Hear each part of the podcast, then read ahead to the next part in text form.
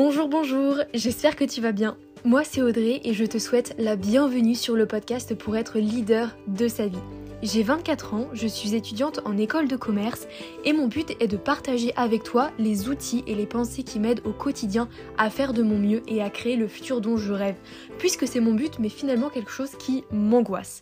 Alors pour ce faire, pour me guider, m'aider, j'invite donc tous les lundis des personnes qui m'inspirent et répondent aux milliards de questions existentielles que je me pose. Alors prépare-toi, ça va commencer. Et pour l'épisode d'aujourd'hui, j'ai eu la chance de recevoir un ancien professeur de Master 1 dans mon école de commerce à Kedge, Monsieur Stull, qui est à l'heure actuelle également professeur intervenant dans d'autres écoles comme l'ESSEC et puis l'école des hautes études en sciences sociales et puis thérapeute. Alors, il a accepté mon invitation pour parler notamment de cette fameuse question du leadership dans la vie et particulièrement dans le cadre de mon podcast de la vie étudiante. Comment faire le meilleur choix pour son avenir, les meilleurs choix pour son avenir, et puis surmonter tous ces obstacles que l'on semble apercevoir au loin, dans un, avenir qui nous est bien sûr inconnu. Cette conversation m'a personnellement apporté beaucoup, beaucoup de réconfort. D'ailleurs, pour la petite anecdote, nous l'avons continuée bien après l'arrêt de l'enregistrement et j'espère de tout cœur qu'elle aura le même effet sur toi.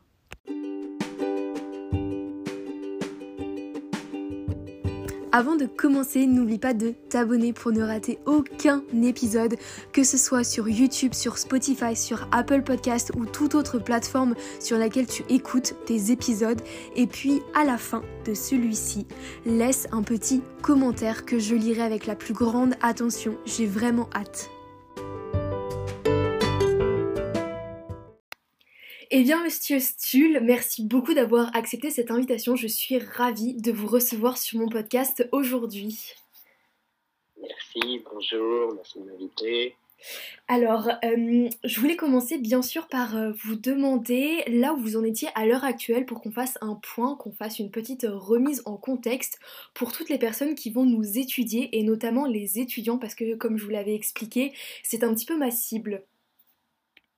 Bien sûr. Alors, euh, pour le moment, j'ai de multiples activités. La première, c'est l'enseignement. J'enseigne euh, dans une école, euh, dans une business school qui s'appelle Kedge Business School. Et également, je donne des cours à l'échec, qui sont des cours de leadership. Je vais expliquer que exactement ce que c'est parce que je fais un leadership un peu particulier. Mm-hmm. Parce que je suis également psychothérapeute avec une spécialité sur les cas professionnels, mais pas seulement. Et euh, comme je considère qu'une grande partie du leadership consiste à apprendre euh, qui on est pour savoir diriger des, hommes et des femmes, eh bien, en fait, il y a un lien très fort entre euh, le travail thérapeutique que je fais et le travail, le travail d'enseignement. Donc, une, une, activité nourrit l'autre, en fait. Mm-hmm. Et puis, il y a une autre activité qui, qui, est très importante pour moi, qui est une activité associative, où euh, euh, je m'occupe de, de, projets d'agroforesterie et notamment de, de projets de, de replantation, mhm. euh, à la fois en, dans, en, Amazonie et puis également, également en France, avec l'activité la, la, plus intense, c'est en France. D'accord, incroyable. J'ignorais cette partie-là. Peut-être que si ça vous va, si ça ne vous dérange pas, je vous poserai quelques questions parce que c'est un sujet aussi qui, m'intéresse. Bon, bien sûr, euh, il y a tellement de sujets sur cette terre qui sont intéressants et dont on pourrait parler que on va pas pouvoir tous les, aborder malheureusement, euh, mais peut-être une petite partie parce que comme vous le savez, j'essaye de, de, parler du leadership. Après, voilà, euh, j'utilise le mot leadership, mais je ne suis qu'une étudiante, donc finalement c'est peut-être un terme que j'ai mal compris. Donc je vais commencer, euh, après cette petite introduction que vous venez de nous faire, par vous demander quelle est votre définition du leadership. Ben, définition du leadership, c'est de pas avoir de définition du leadership. D'accord, ah oui. Parce que si vous regardez, un leader, ça veut rien dire. Mm-hmm. La seule chose que vous pouvez en savoir, c'est que quand vous rencontrez un leader, vous repérez tout de suite que c'est un leader. Ah. Et de temps en temps, euh, c'est quelqu'un euh, qui est très charismatique, qui est grand, et qui en impose avec une voix de stentor et qui est très autoritaire. Et de temps en temps, euh, c'est une toute petite femme qui a, qui a, qui a 80 ans, qui fait 1m50, avec une toute petite voix, mais vous la suivriez au bout du monde. Et, les deux modes de leadership sont, sont totalement différents, ont chacune leur couleur. Donc je dirais que s'il y avait une définition du leadership, la première chose, c'est d'être soi-même. D'accord. Et alors, comment est-ce qu'on devient soi-même?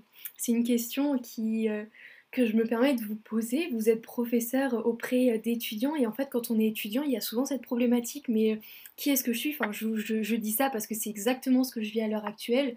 Mais qui est-ce que je suis? À travers en fait les interrogations de qu'est-ce que je vais faire plus tard Quelle est ma passion euh, Quelle place je vais devoir occuper dans ce monde Etc. Vous, personnellement, si vous voulez bien en parler, quel a été votre parcours pour finalement répondre un minimum, je, pense aujourd'hui, à cette question de votre place dans le monde? Et euh, comment est-ce que vous aidez aussi les étudiants aujourd'hui à, trouver au fur et à mesure leur voie?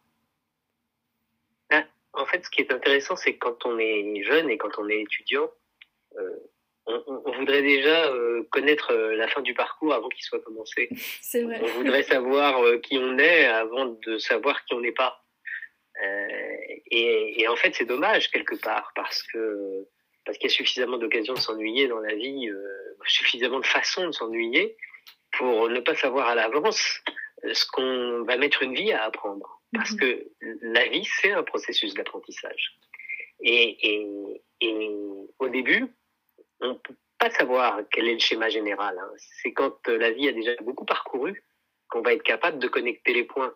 Mm-hmm. Moi, mon, début était euh, assez classique. Quand, quand, quand j'ai démarré, quand j'ai fini mes études, j'ai fait des études, euh, des études scientifiques d'actuaire, donc d'ingénieur des assurances et des banques.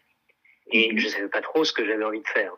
Donc j'ai écouté les autres. Si tu veux pas, rentre dans une grande boîte, réussis.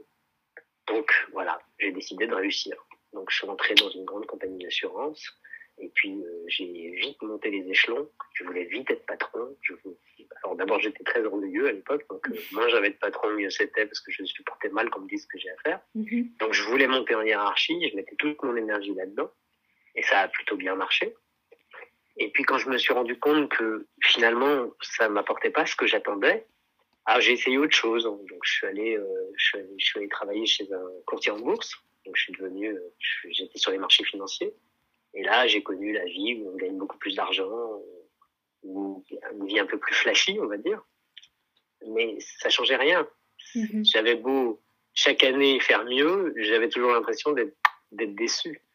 Euh, donc là, j'ai commencé à me poser beaucoup de questions.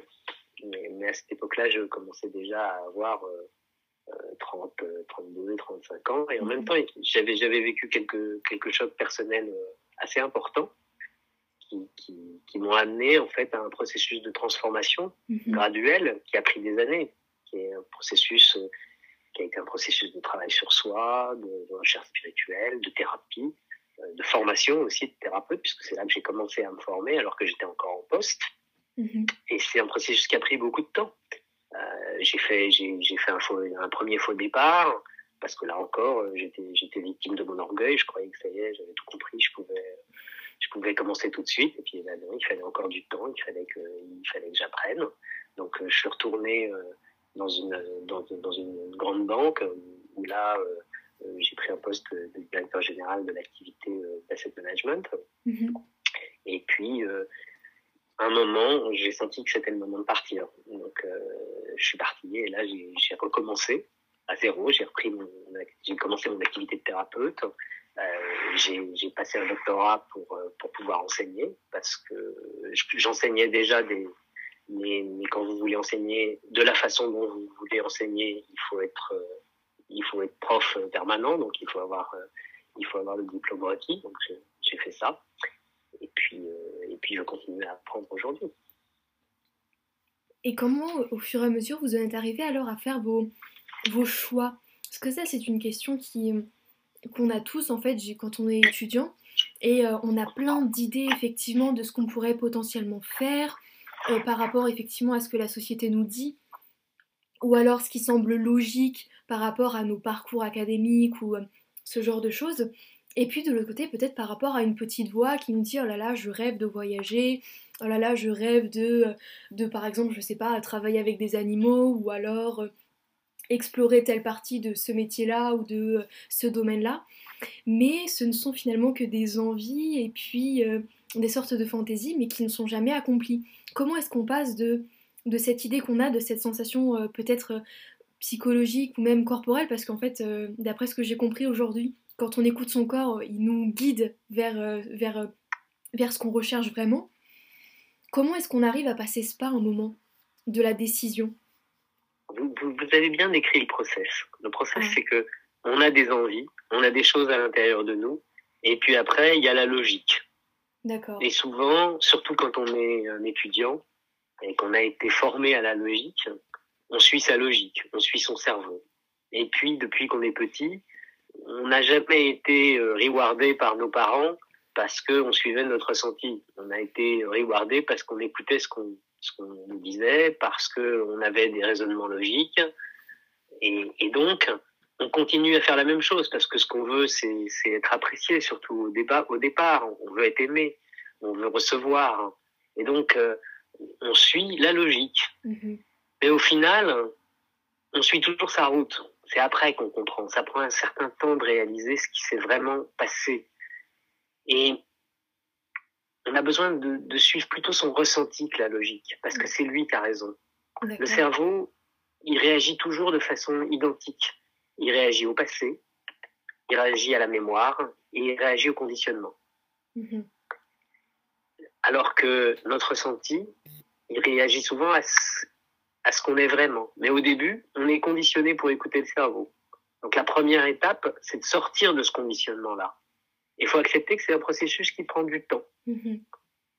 De la même façon, si, si, si vous regardez, quelque part, la vie peut être vue, si on regarde 10 000 ans de, de, philosophie et de spiritualité, il y a un processus de construction de l'ego et ensuite il y a un processus de destruction de l'ego mhm. pour apprendre que c'est pas ce qu'on croit. Mais quand on commence jeune à se poser des questions, on est obligé de faire les deux en même temps, ce qui est un petit peu compliqué. Ah oui, d'accord.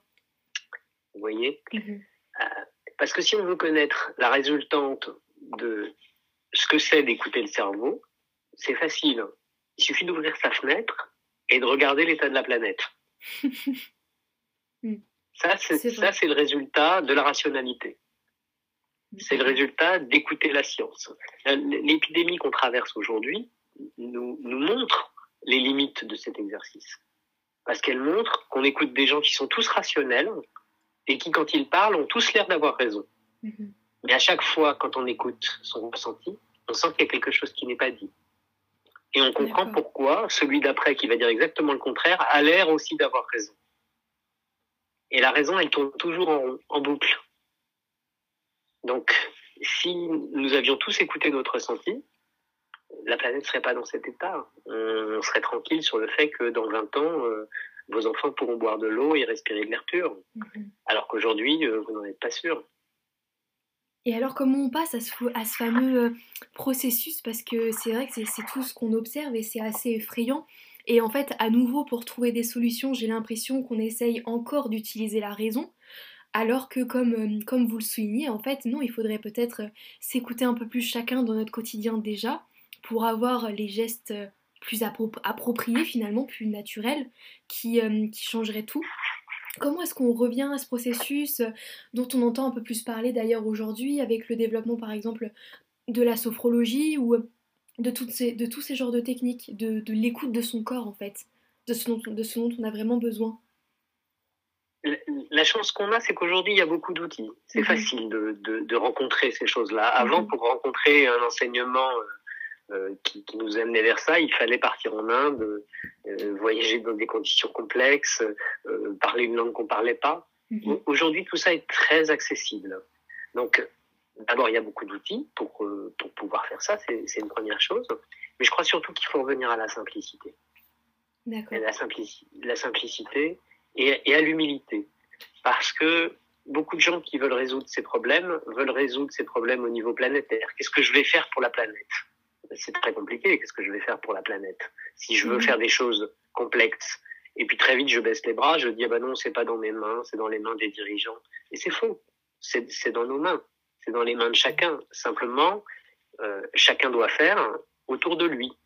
D'abord, on a besoin de regarder l'état dans lequel on est.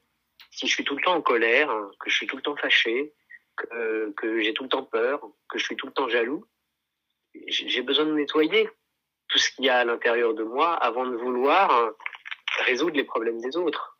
J'ai besoin euh, de regarder euh, dans mon jardin, qu'est-ce que je fais, Mhm. dans mon environnement, comment je me comporte avec les gens, comment je me comporte avec les animaux, comment je me comporte avec mon voisin, et, et d'adapter ce, ce qu'il y a autour de moi pour en faire quelque chose de correct. Vous savez, Gan- Gandhi, il, il disait, il disait une chose très jolie. Il disait, vous devez être vous-même le changement que vous voulez voir dans le monde. Oui. Et, et, et c'est quelqu'un qui, est- qui, est connu pour, euh, pour avoir euh, proposé euh, une sortie non violente de l'Inde euh, de, de sa condition de l'époque. Mais Gandhi n'était pas non violent, il était très violent. Mhm. Il a décidé juste de changer lui, progressivement. Et progressivement, beaucoup de choses ont changé autour de lui. Oui. Voilà, donc il faut changer ce, d'abord ce qu'on est Et et être, un- Mhm. être simple. est-ce que le cerveau humain, et euh, par cerveau, non, je, je pense que j'utilise le mauvais mot, est-ce que notre esprit, euh, notre capacité de penser est faite en fait pour la simplicité? Je sais pas si ma question est, est claire ou alors si c'est complètement... Il est euh, très clair. hmm, Notre cerveau, il est fait pour, pour faire ce qu'on a besoin d'en faire. mhm, C'est-à-dire que notre cerveau, si vous lui donnez le pouvoir et que vous dites, tiens, c'est toi le chef, notre cerveau, il va faire ce qu'il sait faire le mieux. Penser et trouver plein de problèmes complexes. Si mhm. vous vous mettez sur le plan des problèmes, votre cerveau va examiner des problèmes. Si vous cherchez, et il va trouver plein de problèmes partout. Oui. Si vous cherchez une solution, votre cerveau est programmé pour trouver une solution. Il va trouver une solution. Parce que vous l'avez mis en place pour qu'il fasse ça. Si vous lui dites que c'est lui le chef, comme il sait pas faire ça, parce que les processus de décision viennent pas de notre cerveau, en tout cas ils viennent pas de notre, cer- notre cerveau cognitif, mhm, ils viennent de notre cerveau primaire, eh bien, il n'est pas capable de le faire. Donc, vous donnez à quelqu'un le pouvoir, votre cerveau, alors qu'il n'est pas capable de l'assumer. Donc, il y a d'abord un travail de récupération de, de, de qui décide. Et une fois que c'est mes tripes, mon cœur qui décide, mhm. là, c'est elle qui donne les instructions au cerveau, et là, il est tout à fait capable d'être très simple Ah donc le cerveau, efficace. le, le cerveau primaire alors c'est le cœur.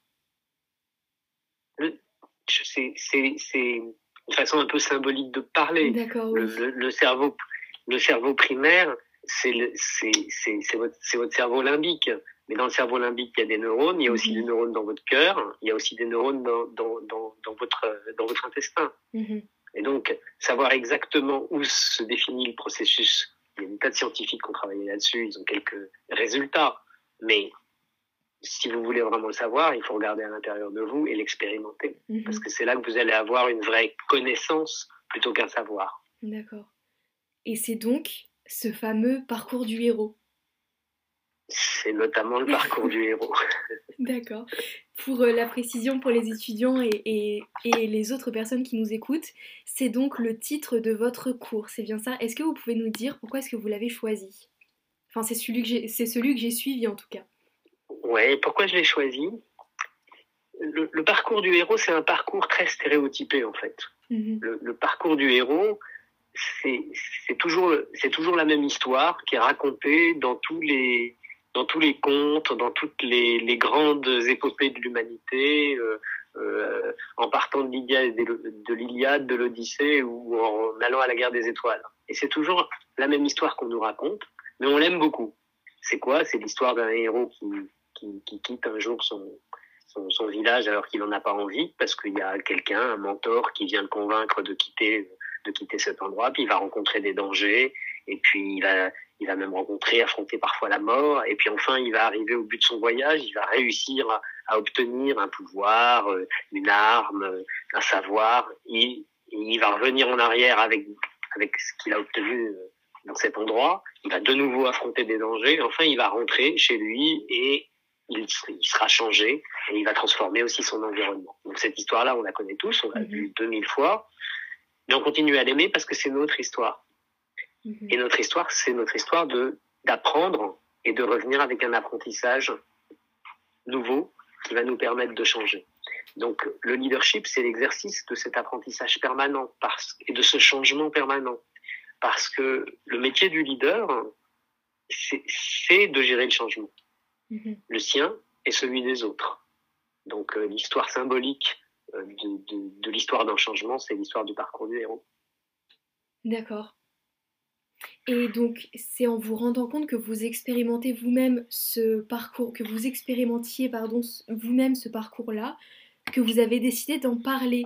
Mais quel a été donc le processus pour vous dire, bon très bien, là j'ai toutes ces expériences de vie, tout ce parcours, euh, ces prises de conscience, etc. Qu'est-ce que je vais en faire et je vais enseigner. Comment est-ce que vous avez, euh, quel a été le parcours dans votre, dans votre tête? Le parcours, il n'a pas été dans ma tête. Le parcours, il a été par tâtonnement. Ah J'ai commencé par, euh, par euh, d'abord vouloir être psychothérapeute parce que c'était aussi une façon de transmettre. Mm-hmm. Et puis j'ai commencé à transmettre. Et puis je me suis rendu compte parce que quelqu'un me l'a demandé une fois que j'ai voulu faire un exposé. On m'a demandé de faire un exposé sur le leadership. Et j'ai commencé et j'ai vu que les quelques petites choses que j'avais apprises euh, sur la route, pouvait être transformatrice pour les personnes, mhm. de la même façon que la thérapie pouvait être transformatrice. Donc j'ai commencé à, à m'intéresser un peu plus à ça. Puis j'en ai, je l'ai fait une deuxième fois. On m'a demandé au début pour une conférence. Puis ensuite on me l'a demandé pour une journée. Puis après on m'a demandé pour deux jours.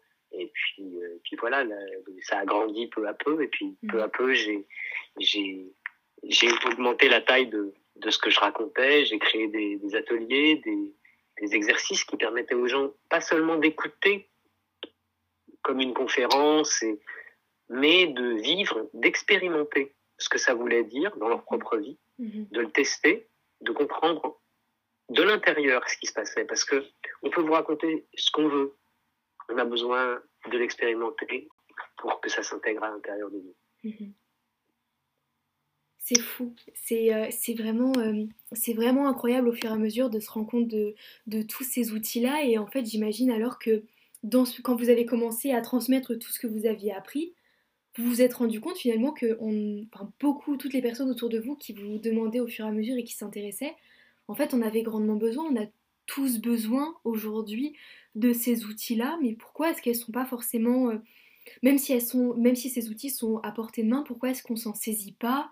Pourquoi est-ce que euh, tout le monde n'a pas justement ce leadership? Pourquoi est-ce qu'on ne pense pas tous avec notre cerveau limbique? C'est toutes ces questions aussi que, je me pose parce que par exemple, parfois je suis, euh, je suis dans mon quotidien euh, comme ça, tranquillement, dans ma petite vie étudiante, et puis j'agis mécaniquement parce que effectivement on a tous ces conditionnements, tous ces, anciens ancrages de notre éducation, de, de, de tout ce qu'on a appris de notre environnement, et j'ai un une habitude, je fais une action que je sais a posteriori très très mauvaise, que ce soit pour l'environnement, pour mon propre corps, pour mon énergie, etc. Mais je la fais quand même. Je me rends compte après, je me dis zut, euh, je l'ai fait, j'aurais pas dû. Mais peut-être que plus tard, je vais recommencer.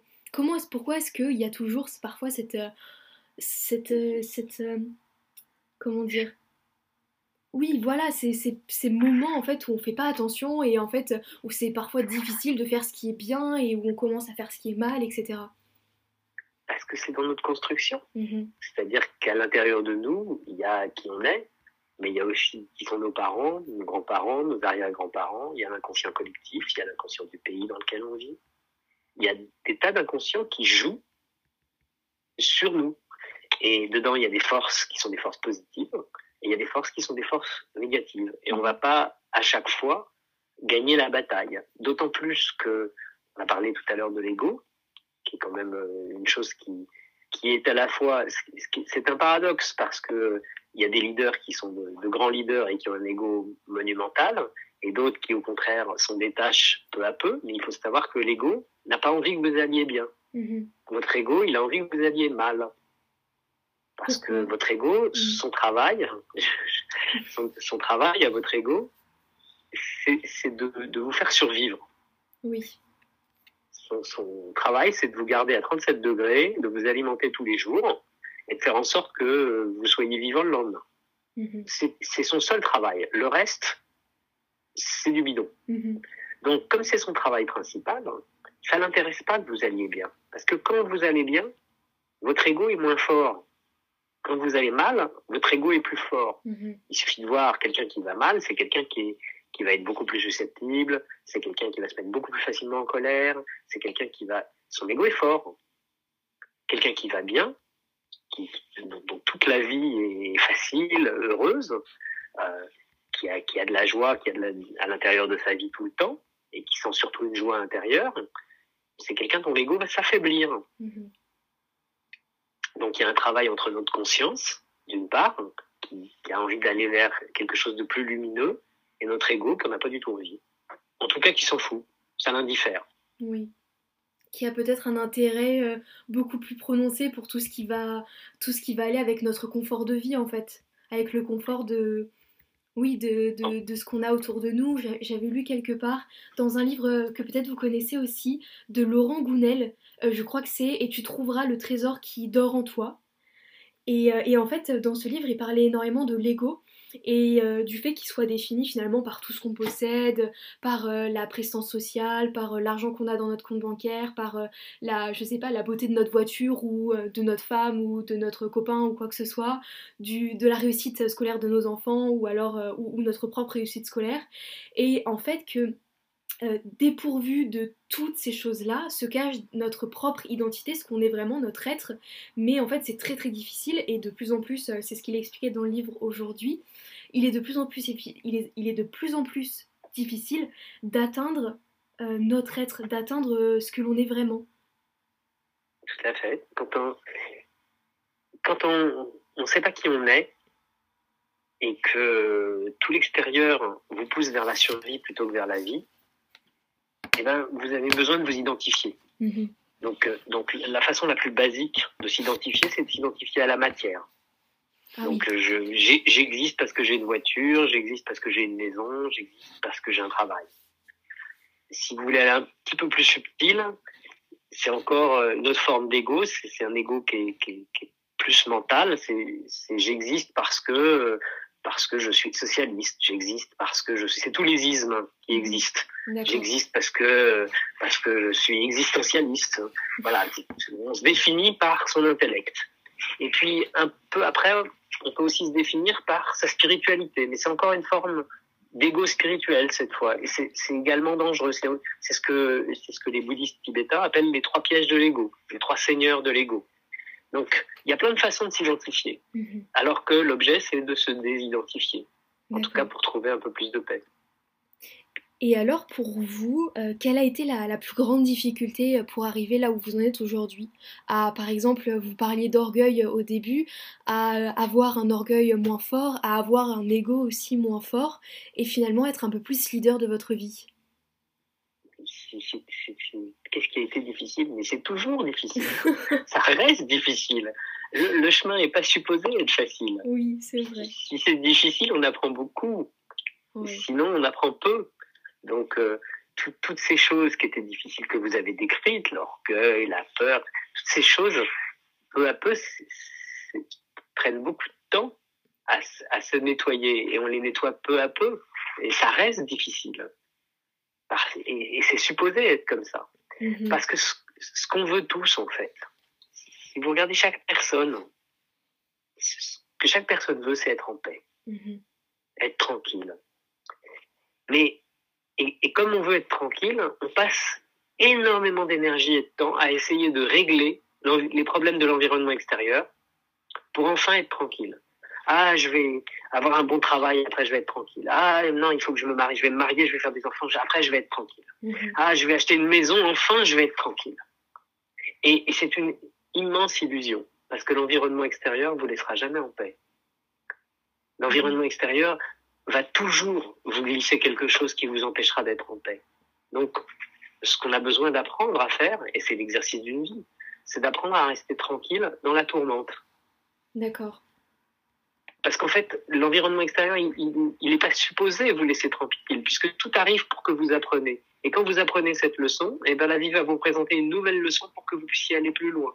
Et pour vous montrer que bah, tu as cru que tu étais arrivé, ben, ben, là, là, tu découvres que c'est pas vrai. Maintenant, tu vas pouvoir travailler sur la suite. Ah oui. Ben, c'est vrai, en plus ça me fait penser à quelque chose que euh, mon père me disait souvent, c'est de toute façon Audrey, tu sais, tu veux parfois que ce soit plus tranquille, qu'il y ait moins de choses qui arrivent dans ton quotidien et euh, moins de choses à gérer, mais en fait euh, ce qui ne bouge plus, ce qui ne bouge pas est, mort en fait par définition. Donc le jour où il y aura plus rien à faire dans ta vie, c'est ce qu'il me disait, bah, ça voudra dire que ton existence elle s'est un petit peu arrêtée entre guillemets, t'as arrêté de vivre et c'est absolument pas le but. Donc c'est quelque chose de difficile à, appréhender finalement, à comprendre, mais, euh, mais au fur et à mesure, bah, c'est ce qu'on doit, en tout cas nous, jeunes étudiants, apprendre peut-être à faire. Et, et surtout dans cette période d'incertitude, il y a cette, ce besoin de devenir un peu plus leader de notre vie, et comme, euh, comme vous me l'avez appris, donc... Euh, pendant le cours, mais à nouveau là, le, le fait que le leadership, c'est en fait la personne qui est simplement capable de, de manager dans l'incertitude, pour reprendre un petit peu aussi le titre d'un autre cours de Cage, euh, de manager dans cette, dans cette incertitude du futur avec le Covid, avec euh, tout ce qui arrive, avec euh, la catastrophe naturelle qu'on est en train de vivre, l'extinction de masse, etc. Il y a ce besoin d'être leader, mais quand on est étudiant, est-ce que vous avez un petit conseil que vous pourriez nous glisser, que vous pourriez, moi, me glisser aussi discrètement à l'oreille, pour être un peu plus en, en confiance, entre guillemets, et savoir un peu plus manager cette incertitude? Je crois qu'on a besoin de, de, prendre conscience que ce qu'on sème, on va le récolter. Ça, c'est une loi naturelle. Mhm. C'est vrai de la nature. Vous plantez euh, des, graines de pommes, vous allez avoir un pommier. Vous n'allez pas avoir des carottes. Et c'est vrai du bon comme du mauvais. Si vous semez du bon, vous allez avoir du bon. Si vous semez du mauvais, vous allez recevoir la même chose. Mhm. Donc, je pense qu'on a besoin vraiment d'apprendre à se connaître, à, suivre non pas ce qu'on vous a raconté euh, ou ce que votre cerveau logique vous raconte, mais suivre ses valeurs, suivre son ressenti, écouter son cœur et après utiliser son cerveau pour au service de ça. Mm-hmm. Je pense aussi que aujourd'hui on arrive à, un moment charnière, qui est un, moment qui est pas facile parce qu'on est en train de changer de paradigme de société. Que la société précédente, elle, elle fonctionne plus et, et que on peut pas continuer à vivre en étant tous déconnectés de la nature. Aujourd'hui, euh, vous levez le matin, euh, vous mettez euh, vos chaussures en plastique pour aller sur un sol en asphalte. Vous pouvez passer une semaine entière sans avoir vu un arbre. Mhm. Vous pouvez passer une semaine entière sans avoir levé la tête pour regarder le ciel. Donc, la plupart d'entre nous, on est déracinés, on est à la fois coupé de notre conscience et coupé de la terre. Donc on a besoin de se rebrancher. Même au niveau scientifique, hein, rester comme ça, coupé de la terre, c'est prendre le risque de tomber malade. Les maladies inflammatoires viennent beaucoup aussi du fait que normalement, quand on est en contact avec la terre, on décharge nos ions euh, positifs avec la terre qui est branchée en ions négatifs. Donc, le, conseil que, que je donnerais, c'est d'apprendre ça et de mettre en place de, de, prendre vraiment du temps qualitatif pour aller à la découverte de qui il est, de ce qu'il veut vraiment au plus profond de soi, de, de, de vraiment chercher c'est quoi mon don, c'est quoi ce que je sais faire vraiment, qu'est-ce que c'est que mes valeurs, comment je me mets en cohérence avec qui je suis, avec mes valeurs, avec ce que je sais faire, parce que dans ce moment de, de grand changement planétaire, ça vaut la peine d'être du bon côté du changement, pour soi, mais aussi pour les autres. Mm-hmm. Voilà, je pense que il est jamais trop tôt pour savoir et pour ne pas oublier qu'on est que de passage dans cette vie. Mhm.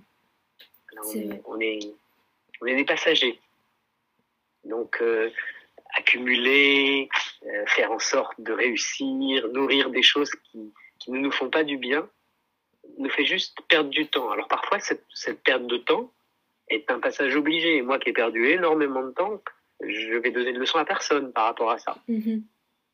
Mais si on me pose la question, je réponds. D'accord. Mais justement, ça peut penser à une question que je vous avais moi-même posée à la fin d'un cours. Je sais pas si vous vous souvenez, j'étais venue vous voir avec, euh, avec Gabriel, donc euh, mon copain euh, avec, qui je, mhm. avec qui je suis toujours. Et, et je vous avais demandé, mais alors, est-ce que c'est obligatoire, entre guillemets, de passer par des périodes difficiles pour pour arriver en fait à ce, à ce genre de réflexion, à, euh, à se connaître un peu plus soi-même, etc. Je, pense que c'est pas obligatoire, mhm. non. parce que nous n'arrivons pas sur Terre avec le même bagage, avec le même travail à faire. Donc c'est pas obligatoire, mais c'est le plus fréquent. D'accord. C'est ce qui arrive le plus souvent. Mhm.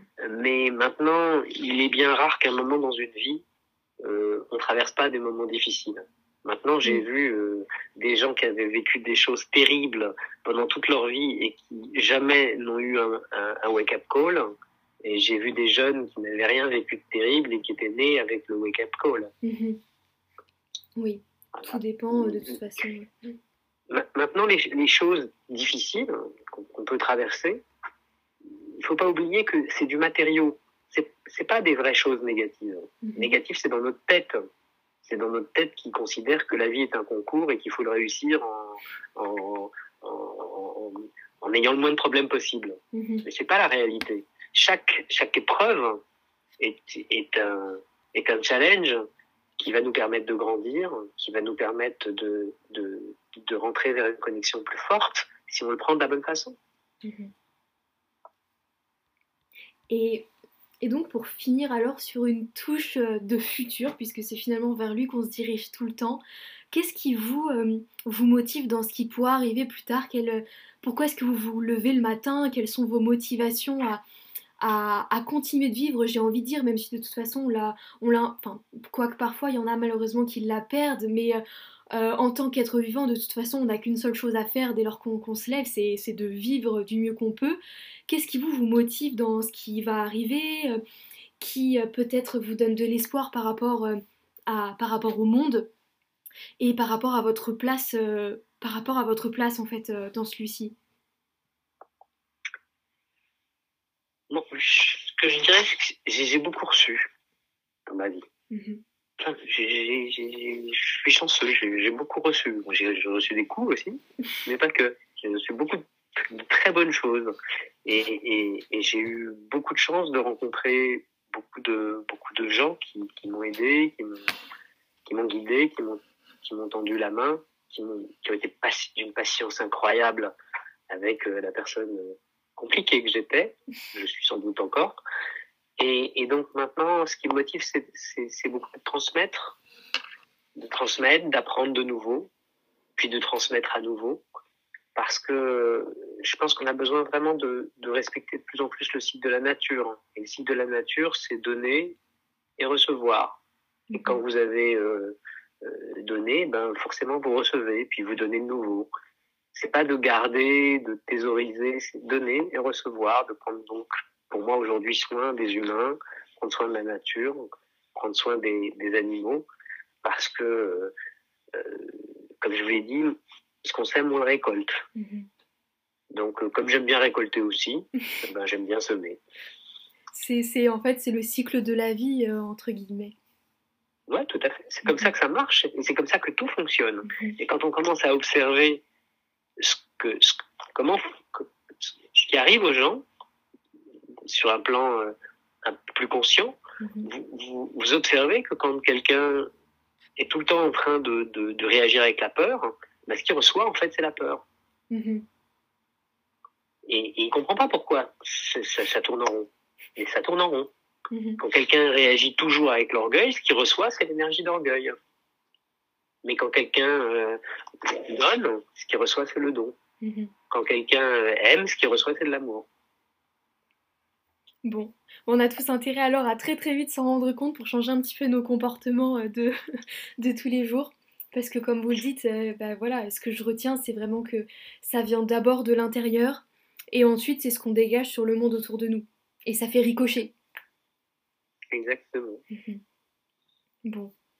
Eh bien, je pense que vous avez répondu à beaucoup de questions, à beaucoup de mes questions personnelles et je l'espère à beaucoup de celles des étudiants et des personnes qui nous écoutent.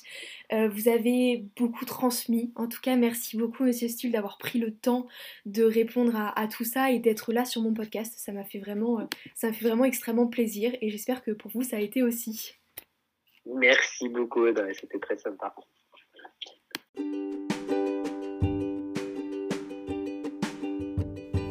Et voilà, cet épisode est fini. J'espère qu'il t'a apporté de belles choses, qu'il t'a plu de manière générale, mais si tu es toujours là, j'imagine que oui. Alors surtout, partage-moi en commentaire ce que tu en as pensé, ce que ça a pu t'apporter. Tu peux aussi mettre les 5 étoiles sur Apple Podcast ou Spotify, le petit like sur YouTube qui permet à ce podcast d'avoir plus de visibilité et donc potentiellement d'être d'être écouté tout simplement par quelqu'un d'autre qui en aurait besoin. Et puis, il faut le dire, ça me fait un plaisir de malade. Donc, je te laisse sur cette belle touche. Passe une très belle soirée ou une très belle journée, peu importe l'heure à laquelle tu m'écoutes et on se retrouve lundi prochain pour un nouvel épisode.